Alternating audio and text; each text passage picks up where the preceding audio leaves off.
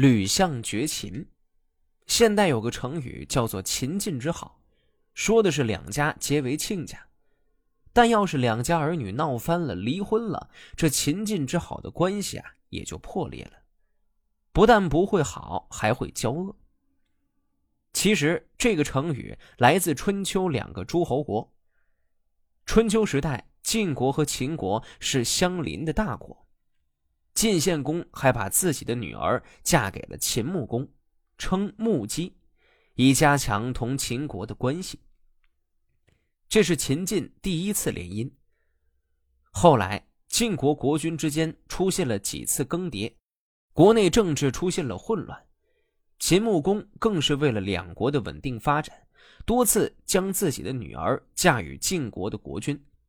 献公死后，公子夷吾继位，公子重耳开始了他十九年的逃亡生活。最后，重耳在秦国的帮助下回到晋国当了国君。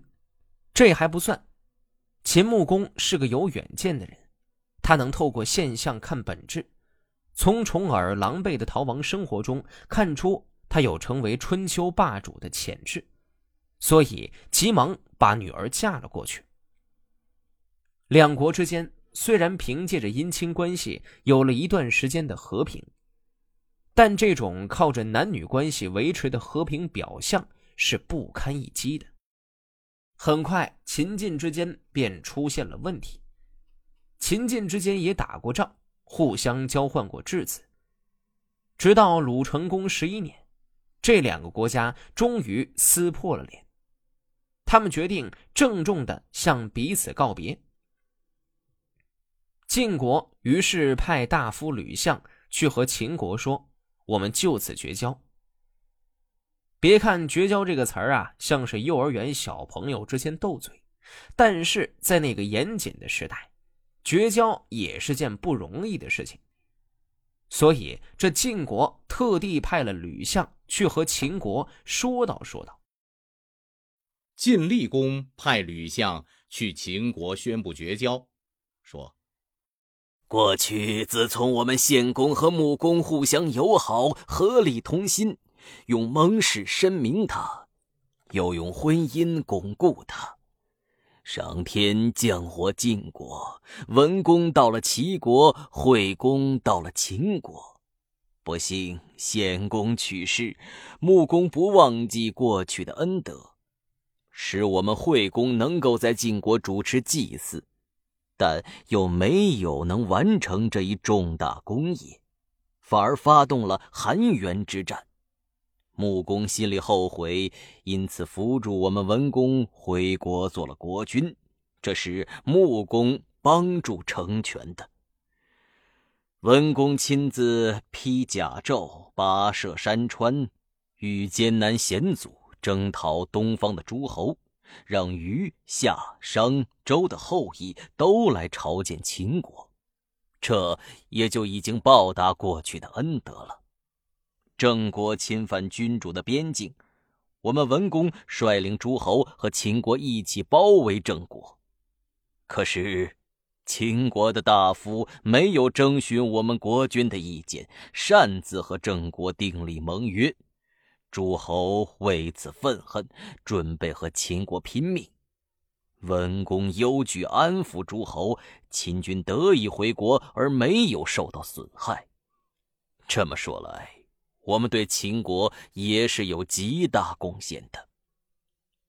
不幸文公去世，穆公并不友善，蔑视我们已故的国君，欺凌我们襄公，侵犯我们的小弟，断绝我们的友好关系，攻打我们的城池，灭亡我们的华国，离间我们的兄弟之邦，扰乱我们的同盟之国，颠覆我们的社稷家园。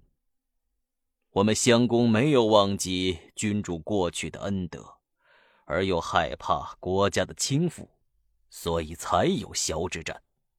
但我们还是希望穆公能够赦免晋国的罪过。穆公不答应，反而靠拢楚国合谋对付我们。上天有眼，楚成王丧命，穆公侵犯我国的意图因此不能得逞。穆公、襄公去世，康公灵公即位。康公是我国伯姬所生，却又想损害我们公室，颠覆我们社稷，领着我国的奸贼前来动摇我们的边疆，于是我国才有令狐这次战役。康公还是不肯悔改，进入我国的河曲，攻打我国的宿川，侵占我国的王宫，切断我国的机马。唉，于是我国才有河曲这次战役。东边的道路不通，就是由于康公和我们断绝友好关系的缘故。等到您继位以后。我们的国君景公伸着脖子遥望西边，说：“大概应该安抚我们了吧？”然而您不肯加恩结盟，反而趁我有敌人扰乱之难的机会，进入我国的河县，焚烧我国的基地高地，抢割我国的庄稼，杀戮我国的边民。我国因此有俯视的战役。你也后悔灾祸蔓延，而想求服于先君、献公和穆公，派遣伯车来命令我们景公说：“我跟你共同友好，抛弃怨恨，重新修治以往的恩惠，以追念前人的勋劳。”盟誓还没有完成，景公就去世了，我们国君因此有令狐的会见。哼，您又不怀善意。背弃了盟誓，白狄跟您同在雍州，是您的仇人，却是我们的姻亲。您派人来命令说：“我跟你去攻打敌人。”我们国君不敢顾惜婚姻关系，害怕您的威严，就接受来使辞命。你又勾结敌人说晋国将要攻打你们，敌人口头上答应，而心里憎恶你们。因此，告诉了我们秦军挑拨敌晋关系。楚人讨厌您的反复无常，也来告诉我们说，秦国背弃令狐的盟约，却来向我国请求结盟，明告皇天上帝。秦国的三位先公，楚国的三位先王说：“我虽然和晋国有来往，我不过是图谋利益而已。”我讨厌他缺乏固有的道德，因此把真相公布出来，用来惩戒言行不一。诸侯全都听到了这些话，因此痛心疾首，来亲近我们。